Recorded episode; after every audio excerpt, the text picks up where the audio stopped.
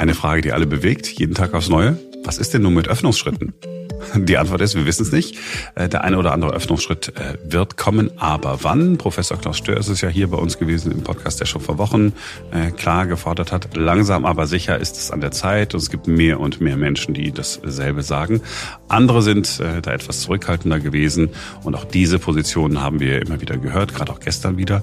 Wir gucken heute auf die Corona-Lage, wir gucken in die Arztpraxen rein und das machen wir heute mit der Kassenärztlichen Vereinigung Berlin und fragen, wie ist der Stand der Dinge?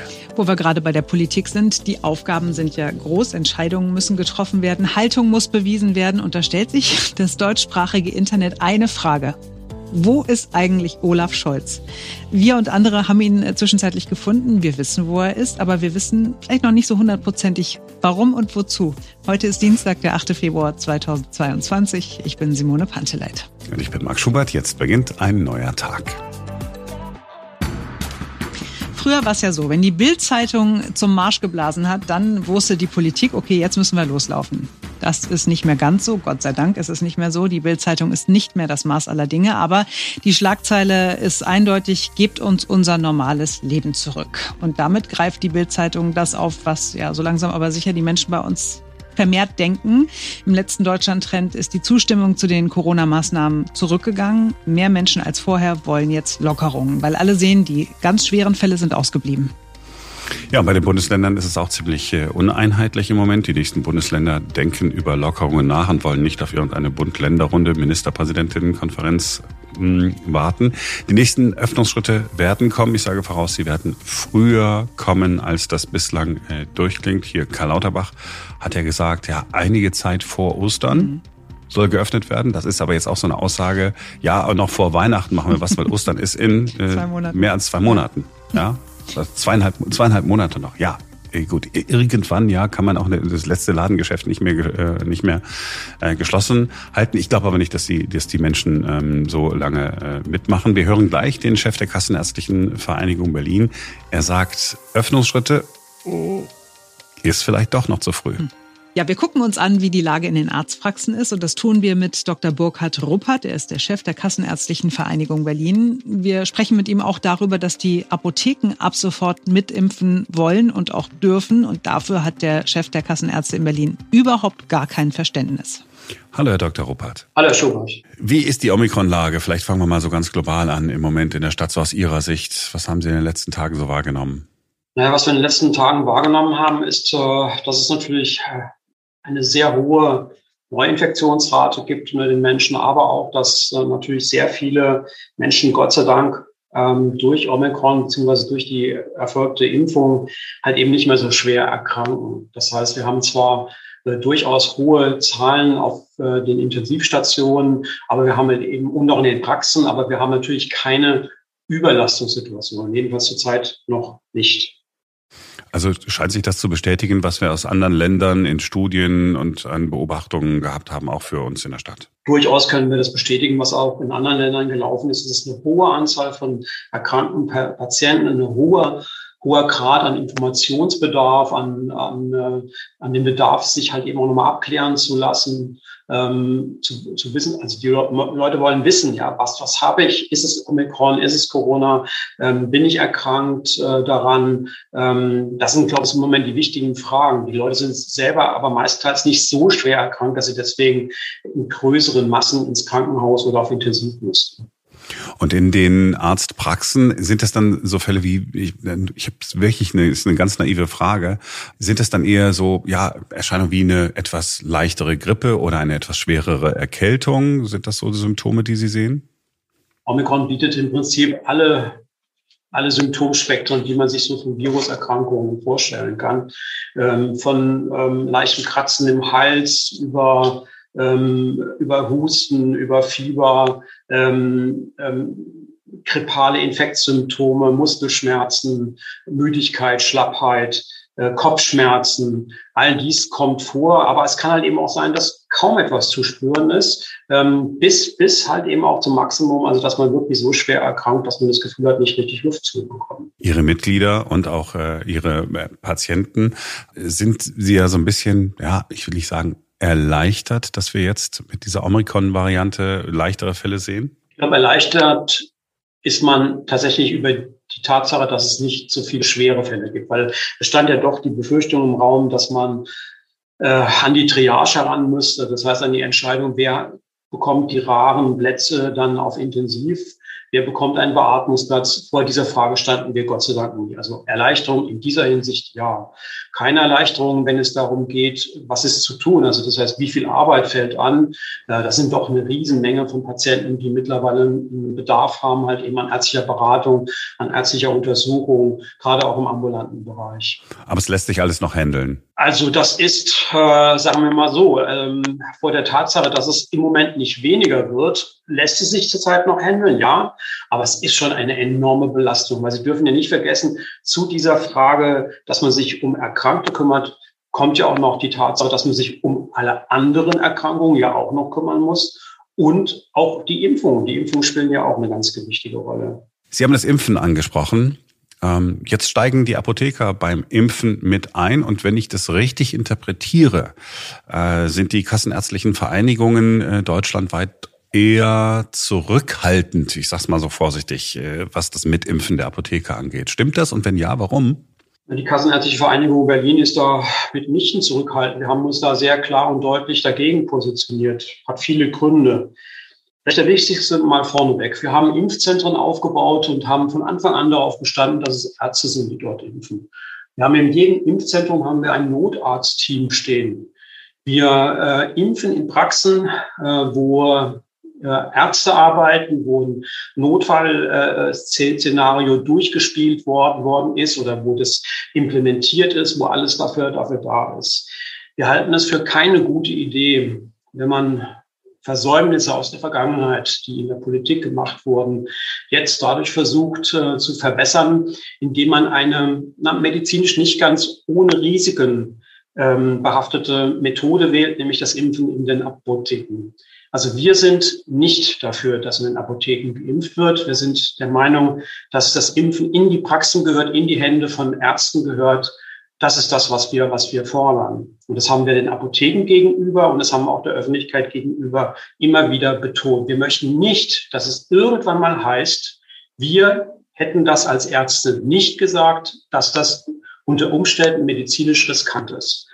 Deswegen ist es uns so wichtig, das zu betonen. Andere Länder gehen andere Wege. USA impfen bei Walgreens und wie diese ganzen Ketten dann heißen, ist dort ja ganz üblich, auch äh, bei der, bei der Grippeschutzimpfung. Sind wir da in Deutschland übervorsichtig vielleicht? Wissen Sie, es gibt bestimmte Qualitätsstandards, die sollte man sich vielleicht bewahren. Ich weiß nicht, wie die Ausbildung der Apotheker in den USA oder sonst wo in der Welt ist, aber ich habe gewisse Vorstellungen darüber, wie die Ausbildung der Apotheker hier in Deutschland ist. Fakt ist, dass sie in einem Schnellkurs, in einem kurzen Schnellkurs befähigt werden, dieses durchzuführen. Das halte ich nicht für sinnvoll. Ich halte es auch deswegen nicht für sinnvoll, weil ich glaube, dass es nur um eine sehr, sehr kleine Gruppe überhaupt von Menschen, wenn überhaupt, geht, die äh, dort geimpft werden. Wir haben bei allen Erwachsenen hier in Berlin, bei den über 18-Jährigen, mittlerweile Impfraten, die über 80 Prozent liegen. Bei den über 60-Jährigen liegen sie sogar über 90 Prozent. Sodass ich glaube, dass, dass die Menschen, die sich fürs Impfen entschieden haben, das tatsächlich in ihren Arztpraxen getan haben oder halt eben auch in den Impfzentren getan haben. Und das werden sie auch in der Zukunft tun. Das Problem im Moment bei der Impfquote, die wir in Berlin haben, 77 Prozent, die entstehen vor allen Dingen aus der Tatsache heraus, dass es sich dabei um Kinder handelt, die noch nicht geimpft worden sind. Und Kinder sollen ja nur gerade nicht in Apotheken geimpft werden, was ich im Übrigen auch richtig finde. Also ich glaube, dass wir hier an einem, an einer Lösung herumlaborieren, die tatsächlich zu keiner Lösungsverbesserung führt. Wir werden durch dieses Impfen eher eine mit einer schlechteren medizinischen Qualität behaftete ähm, Situation schaffen, die zu keiner weiteren Verbesserung der Impfrate führen wird. Die Impfung wird da gemacht, wo sie bisher gemacht wurde, in den Impfzentren und in Arztpraxen. Das ist vernünftig, das ist medizinisch sinnvoll und ich denke, da sollten wir uns auch nicht loslösen von irgendwelchen ähm, Prozessen, die wir aus dem Ausland gesehen haben. Ich weiß nicht, wie die Situation dort ist. Hier in Deutschland ist es so, wie sie ist. Schon seit vielen, vielen Jahrzehnten oder Jahrhunderten gibt es da eine ganz klare Aufteilung zwischen Arztpraxen und Apotheken. Und ich fange ja jetzt auch nicht an, die, die Ärzte zu bitten, irgendwelche Rezepturen in ihren, äh, äh, in ihren Praxen zu machen oder Zäpfchen dort zu gießen für ihre Patienten. Das tun wir ja nun auch nicht. Mhm. Angekommen. Dann bleiben wir nochmal beim Impfen. Äh, generell mein Eindruck ist, ähm, Sie haben es vorhin schon gesagt, äh, wenn wir jetzt auf eine höhere Impfquote äh, kommen wollen, dann müssen wir Kinder impfen lassen. Nach wie vor gibt es äh, immer noch Unsicherheiten. Kinder soll man sein Kind impfen lassen? Ja oder nein? Sie sind tatsächlich der Experte, wenn es darum geht. Was, was raten Sie Eltern? Das Thema Kinderimpfen ist kein leichtes Thema, das wissen Sie ja. Die STIKO hat sich damit lange, lange Zeit gelassen, ähm, die Vorteile des Impfens gegenüber den Nachteilen, eventuellen Nachteilen, die durch eine Impfung ausgelöst werden. Ich denke, es kommen da sehr, sehr viele Aspekte zusammen.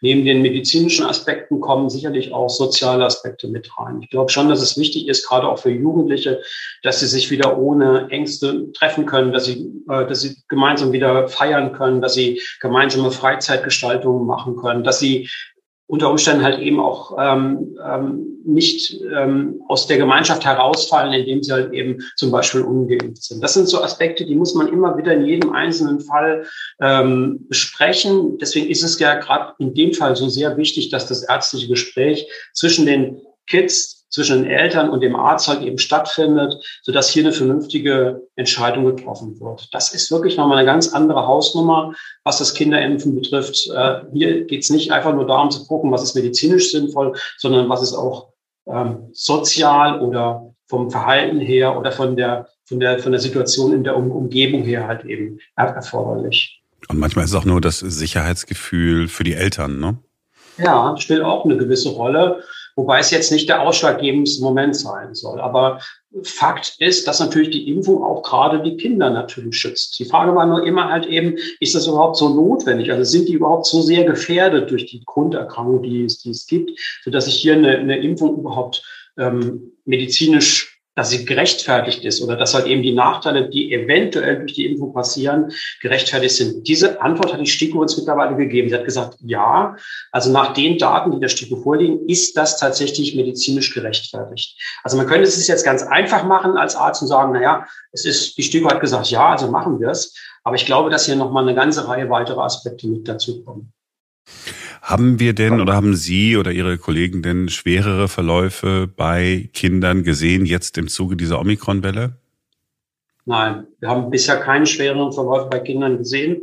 Uns sind auch keine bekannt geworden. und sind wir aber auch hier jetzt, jetzt die Kassenärztliche Vereinigung. Das heißt, wenn solche Meldungen passieren würden, würden sie halt eben ähm, en, entsprechend äh, in den Meldemedien dann halt eben niedergelegt werden. Aber Zahlen sind mir hierzu keine, keine bekannt. Mhm. Letzte Frage, und Sie haben geahnt, dass ich sie Ihnen stellen werde. Sie dürfen sie ganz offen beantworten oder auch vertagen. Äh, die Diskussion über Öffnungsschritte hat begonnen. Aus äh, Sicht eines Mediziners würden Sie sagen, ja, jetzt ist der richtige Zeitpunkt, über Öffnungen nachzudenken? Ist vielleicht der richtige Zeitpunkt, jetzt schon Öffnungsschritte zu gehen? Ich wüsste jetzt nicht, was uns eine Öffnung zu dem jetzigen Zeitpunkt an Lösungen unseres Problems bringen würde. Wir haben sehr hohe Neuinfektionszahlen jeden Tag. Die manche Kliniksampeln oder die, die, die Aufnahmeampel für Kliniken stehen auf Gelb, manche stehen auf Rot. Das heißt, die Kliniken geben uns immer wieder Signale, dass sie es besonders viel mit Patienten zu tun haben, die vielleicht zwar nicht auf Intensiv liegen, aber die trotzdem halt erkrankt sind und äh, in den Krankenhäusern betreut werden müssen. Wir haben Praxen, die übervoll sind mit anfragenden Patienten, die, die sich Sorgen um ihre Gesundheit machen. Ich glaube, in so einer Situation, wo das Gesundheitssystem halt eben am Rande ist dessen, was es, was es äh, leisten kann, würde so eine Öffnung jetzt zu einer Unzeit kommen. Fragen Sie mich in zwei Wochen nochmal, dann kann die Situation wieder ganz anders aussehen. Ich frage Sie sehr gerne in zwei Wochen noch einmal. Für heute danke ich Ihnen, Herr Dr. Ruppert, dass Sie sich Zeit genommen haben für uns. Gerne, vielen Dank. Ihnen auch. Also man kann sich ja natürlich darüber unterhalten, äh, wann der richtige Zeitpunkt ist, irgendwelche Öffnungsschritte zu gehen. Aber was, was mich halt wirklich umtreibt, als wären wir alle echt zu blöde, dass es noch nicht mal einen konkreten Plan gibt. Das versteht doch kein Mensch. Also man kann doch wenigstens sagen, okay, pass mal auf, ähm, Jetzt noch nicht, meinetwegen, dann streiten wir uns darüber wann. Ja, aber folgendes haben wir vor, wir wollen das zurückdrehen, das zurückdrehen, das zurückdrehen. Also einfach nur mal konkret benennen. Es liegt ja irgendwie auf der Hand, aber dadurch, dass es keiner ausspricht, ist es so, als, als gäbe es keine, keine, keine Möglichkeiten, keine Ideen, was man macht. Also, oder? Ja, aber willkommen in Deutschland. Ich meine, wir sind jetzt seit zwei Jahren in der Pandemie und irgendwie war es doch immer so, dass es so von der Hand in den Mund war und keiner so richtig wusste und dass das eine Bundesland das gemacht hat und das andere das und also mich wundert das schon nicht mehr. Und äh, weil du vorhin gesagt hast, ja, das machen die Leute nicht mit. Was glaubst du denn, was passiert? Also wenn, wenn die uns jetzt einfach weiter so hinhalten, werden es dann mehr Spaziergänger, gehen die Leute mehr auf die Straße? Was passiert? Ich glaube, es passiert vorher was, dass man nämlich den Kontrollverlust auf einer anderen Ebene hat, nämlich auf Ebene der Bundesländer. Also während wir hier äh, diesen, diesen Podcast machen, sind ja auch Bundesländer, die bislang eher so zurückhaltend äh, waren, äh, auch auf dem Trip zu sagen, naja, wir 2G im Einzelhandel, äh, das schaffen wir jetzt mal ab. Also in einigen Bundesländern waren es dann die Gerichte. Ja, da hat man, hat die Politik dann gesagt, die Gerichte, was sind denn das für Richter? Was denken die sich denn da eigentlich? Naja, die Gerichte entscheiden, weil sie äh, Grundlagen haben wollen für Entscheidungen. Und wenn Gerichte dann sagen, na 2G äh, ist, ist nicht plausibel, warum 2G in einem Laden, in einem Bastelgeschäft äh, gelten soll, aber nicht im Supermarkt. Mhm. Wir das Gericht verstehen es nicht, dann ist das schon mal ein Fingerzeig, dass die Regelung möglicherweise nicht in sich schlüssig mhm. ist. Punkt eins. Und wenn dann jetzt Länder hingehen und sagen, ah, komm, in einige Bundesländer haben ja jetzt schon geöffnet, weil Gerichte das entschieden haben, dann machen wir das doch auch so, äh, dann machen wir das doch genauso, dann dann ist doch schon diese Einheitlichkeit vorbei. Und man hat es planlos gemacht. Jedes Land macht es für sich. Ich persönlich habe damit jetzt keine große Probleme. Es wirft mich jetzt nicht um, äh, wenn ich weiß, in einem anderen Bundesland äh, gilt eine andere Regelung als bei mir äh, vor der Haustür. Aber dass man deshalb noch plausibel äh, den Leuten äh, erklären kann, Achtung, 2G ist wichtig, wenn du in den Bastelladen gehst, um einen Buntstift zu holen und den anderen Bundesländern. Ich meine, und das ist ja der, der Punkt, dort wo ähm, es Öffnungsschritte äh, gegeben hat, sind die Zahlen ja auch nicht in die Höhe geschnellt. Mhm. So, und das ist, das ist das Problem. Und ja, der eine oder andere Spaziergänger wird diese Gelegenheit äh, sicherlich auch für sich wieder nutzen. Ich finde es halt nur ein bisschen enttäuschend. Also ich habe mir irgendwie von der neuen Bundesregierung ein bisschen mehr versprochen. Gut, jetzt sind sie noch nicht 100 Tage im Amt oder sind die 100 Tage schon um? Nee, sind noch nicht um. Aber man muss auch keine 100 Tage warten, um äh, zu beweisen. Und da sind wir ja schon bei unserem nächsten Topic. Enttäuschung. so. Ei, ei, ei, echt. Also, wir können ja mal, wir können ja mal äh, uns Olaf Scholz anhören, mhm. wenn, du, wenn, du, wenn du Lust hast. Warte mal eben. Das ist für jemanden, der demokratische Politik macht, etwas ganz Besonderes, Bundeskanzler der Bundesrepublik Deutschland zu sein. Die Bürgerinnen und Bürger haben mich in dieses Amt gewählt der Deutsche Bundestag. Und da warten jetzt auch große Aufgaben auf mich und das empfinde ich auch so. Tja, da war ein Fehler drin. Ist dir das aufgefallen, dass ein Fehler bei dieser Aussage äh, drin war? Die Sachen warten gar nicht. Sie warten überhaupt nicht ihn. Die waren schon da. Ja, und sie müssen angepackt werden, aber er packt sie irgendwie nicht an, oder? Und das ist genau, das ist genau die Frage, die ich mir stelle. Du erinnerst dich, als wir ähm, vor ein paar Monaten gesprochen haben, als Scholz sozusagen seine erste Ministerpräsidentenkonferenz sozusagen organisiert hat, habe ich gesagt, ah, okay, irgendwie hat das ja aber dann doch hinter den Kulissen ganz gut gemacht. So war mein Eindruck. Mhm. Ne? Irgendwie ja. gab es dann doch eine Einheitlichkeit und so. Und ja, äh, der Mann ist, also sagen wir mal so, wenn der Mann untertaucht. Das Internet hat ja die, die große Frage gestellt, wo ist denn Olaf? Ja, weil es äh, Ukraine-Krise, wo ist Olaf? Äh, lange nichts gesagt. Mhm. Und weil er nichts gesagt hat, äh, haben wir nicht gehört. Aber das ist ja das eigentliche Problem ist. Manchmal, wenn er redet, sagt er dann trotzdem nichts. Mhm. Man, man, man versteht es ja dann irgendwie so gar nicht, weil er immer so verklausuliert spricht. Ich glaube ja nicht, dass der jetzt da so sitzt und sagt, ach komm, nee, komm, heute mache ich mal nix. Sondern dass er schon irgendwie versucht, die Strippen zu ziehen. Mhm. Und dann kann man sich natürlich darüber unterhalten, ob dieser Wankelmut in Sachen Nord Stream 2 äh, der richtige Weg ist. Aber wichtig ist ja nicht, dass das uns alles sagt, sondern dass er an den richtigen Stellen alles Richtige sagt. Klingt jetzt gleich so, als würde ich äh, ihn verteidigen äh, wollen, unnötigerweise. Also ich hätte auch überhaupt gar kein Problem damit, wenn er im Hintergrund da die Strippen zieht und ordentlich am Rödeln ist und vor lauter Arbeit äh, nicht dazu kommt, irgendwie groß sich zu Wort zu melden, ja. Aber ich empfinde es sowohl bei ihm als auch, das habe ich schon, schon mehrfach gesagt, bei unserem Bundespräsidenten so. Das ist so, wir sind in einer Pandemie, krasseste Situation seit Jahrzehnten.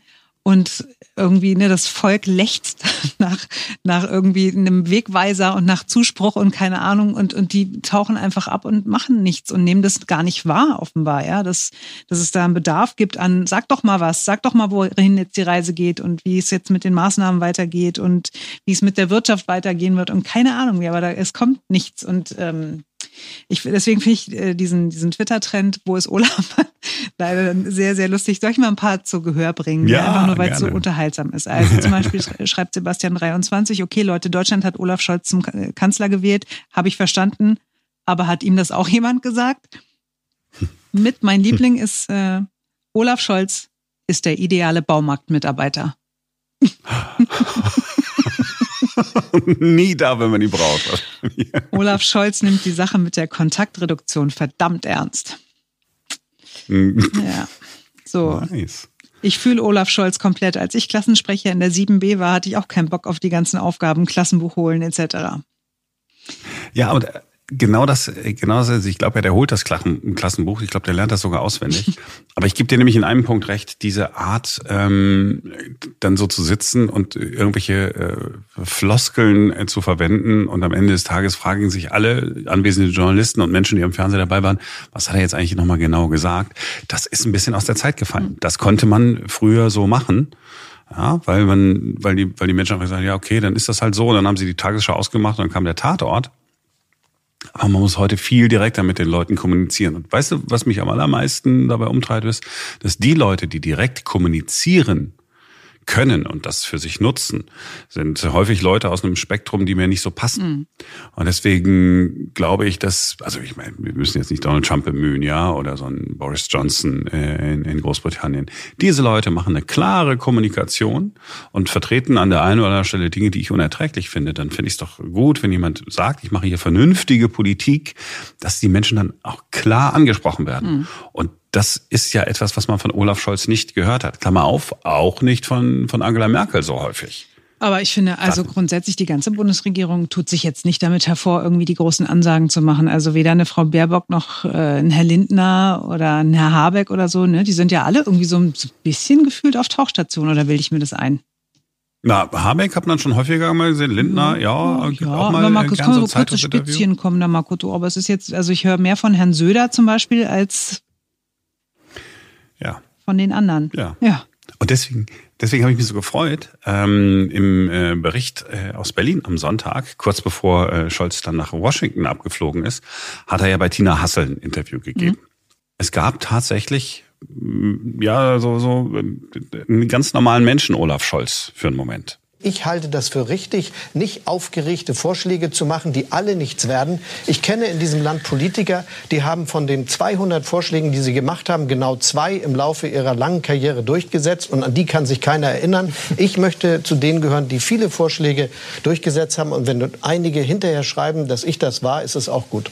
Für seine Verhältnisse war der total emotional gerade, oder? Ja, er war nämlich genervt. Also man muss sich den ganzen Bericht aus Berlin äh, angucken. Da ging es natürlich auch um äh, Corona. Es ging aber natürlich auch vor allen Dingen um die Krise in der Ukraine äh, vor seinem Abflug nach Washington. Also das heißt, er kann es ja. Hm. Äh, und diese diese diese Kommunikation, dieses klare Wort, das ist so entscheidend. Gerade in dieser Zeit, wo es so viel äh, Social Media äh, Zeugs gibt, was über einen geschrieben wird, dass man sich über ihn lustig machen kann, ist ja harmlos. Das macht ja viel Freude. Ja, aber andere kommen mit viel einfacheren Positionen, äh, mit ganz klaren, simplen Aussagen, ohne viel Geschwurbel. Und schon ähm, haben sie die Menschen erreicht. Mhm. Und dann ist daneben so ein Bundeskanzler, und du hast hier den Bundespräsidenten angesprochen. Mein Gott, ja. Das ist ein super Beispiel dafür, wie er äh, irgendwelche Dinge auf diplomatischer Ebene möglicherweise super gut hingekriegt hat ja, und hat dann auch immer davon geschrieben, ja, und dann müssen wir äh, der Minsk-Prozess und das Normandie-Format und so, das, da war Steinmeier äh, möglicherweise besonders gut. Ich war nicht dabei, kannst also nicht beurteilen. Aber als Bundespräsident, du kannst dich ja an keinen einzigen Satz erinnern, den er jemals gesprochen hat. Ja, waren Politiker früher von anderem Format? Ich weiß es nicht. Also Früher war immer alles besser, aber natürlich, äh, wenn du so ein, so ein, so ein Willy Brandt äh, nimmst, ja, na klar. Oder auch so ein, so ein Helmut Schmidt, na, na sicher. Na, selbst noch ein Gerhard Schröder und auch ein Helmut Kohl, die waren halt unbequem und die waren irgendwie so Polterköppe, aber, aber irgendwie wenigstens haben sie was gesagt. So, und, den, und Olaf Scholz ist am Ende des Tages spricht er wie ein, ein, ein, ein Fachpolitiker, wie jemand, der wunderbar ähm, den ganzen Haushalt durchgelesen hat und kann dann darüber referieren. Das ist aber ein Referat, in dem man nicht sitzen möchte. Ja, das ist immer so, du kennst diese PowerPoint-Präsentation, wenn du irgendwo eingeladen warst, in Seminar, hat jemand eine PowerPoint-Präsentation gemacht, hat man schon gedacht, um Gottes Willen. Und dann haben die Leute angefangen zu sprechen und hat man gedacht, ach krass, das Beste ist die PowerPoint-Präsentation. wenigstens ist es ein bisschen bunt und haben immer gehofft, dass wenigstens mal die Folie weitergeklickt wird, dass man wenigstens sich auf die Suche nach einem Tippfehler machen kann, weil man ja kein Wort von dem versteht, äh, was da gesprochen wird und weil man auch keine Lust hat, diesem Langweiler zuzuhören.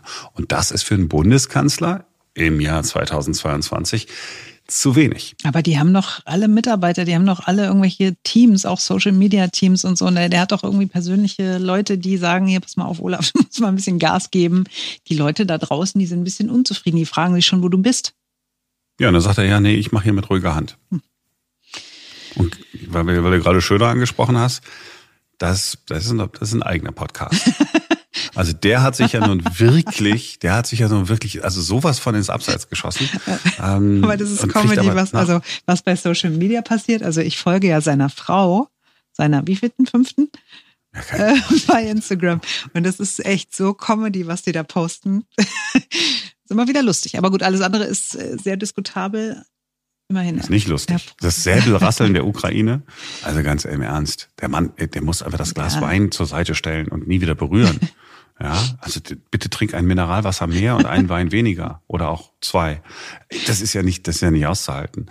Ähm, gut, aber das ist natürlich auch tatsächlich gar nicht mal so ein so ein geringes Problem für so eine SPD. Ja, hm. dann hast du dann dann das ist aber auch wieder ein Beispiel dafür. Ne? Dann ist dann da der Schröder kommt dann damit in seinem komischen Podcast mit irgendeiner mit irgendeiner Aussage Boom, alle schreiben dann darüber. Und äh, von der SPD oder von Olaf Scholz hörst du dazu nichts.